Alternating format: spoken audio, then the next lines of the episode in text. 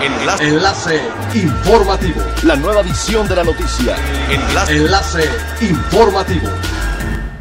Hola, ¿qué tal? Muy buenas tardes. Les saluda Gladys Kolev. Este es el tercer resumen de las noticias más importantes que acontecen este jueves 1 de octubre del 2020 a través de Enlace Informativo de Frecuencia Elemental.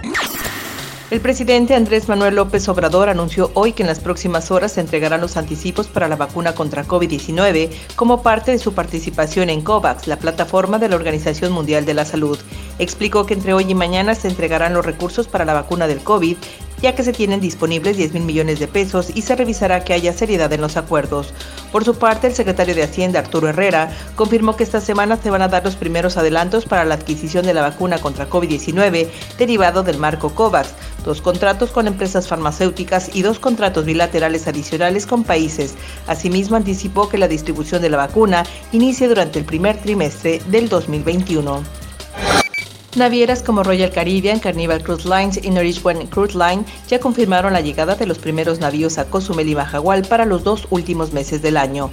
El presidente de la Asociación Mexicana de Cruceros, Arturo Musi, informó que el Caribe será el primero en reactivarse porque es una de las rutas más populares del mundo y solo en 2019 la isla mexicana recibió más de 2.000 cruceros. Asimismo, destacó que ya trabajan con las autoridades federales para la creación de un protocolo sanitario que dé certeza a las navieras e indique qué pasos se deben seguir si llegara a tener un contagio de COVID-19 a bordo. Cabe destacar que el 2020 iba a ser un año récord para el arribo de cruceros al país, pues esperaban que trajeran alrededor de 10 millones y medio de visitantes y una derrama económica aproximadamente de 1.050 millones de dólares. El gobierno federal modificó el proyecto Tren Maya para que 40% de la ruta se mueva mediante energía eléctrica. El nuevo esquema permitirá que los tramos correspondientes a la ruta Mérida-Cancún-Chetumal se electrifiquen, lo cual representa 680 kilómetros de ruta, incluyendo vías dobles para servicios múltiples. El diseño para estos tramos de mayor demanda prevista se modificó para incorporar la tracción eléctrica en el material rodante y en la infraestructura ferroviaria.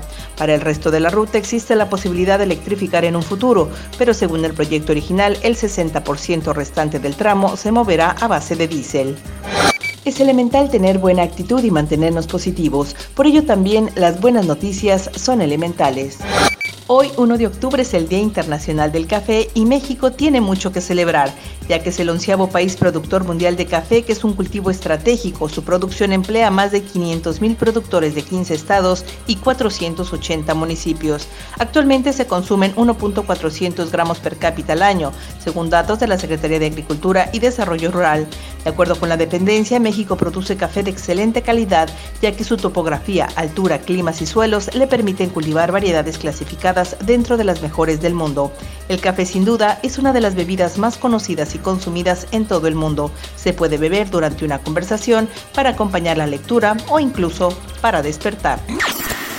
Siga pendiente de las noticias más relevantes en nuestra próxima cápsula informativa. No olvide seguir nuestras redes sociales, Facebook, Instagram y YouTube. Estamos como Frecuencia Elemental. En Twitter, arroba frecuencia-e y nuestra página web www.frecuenciaelemental.com.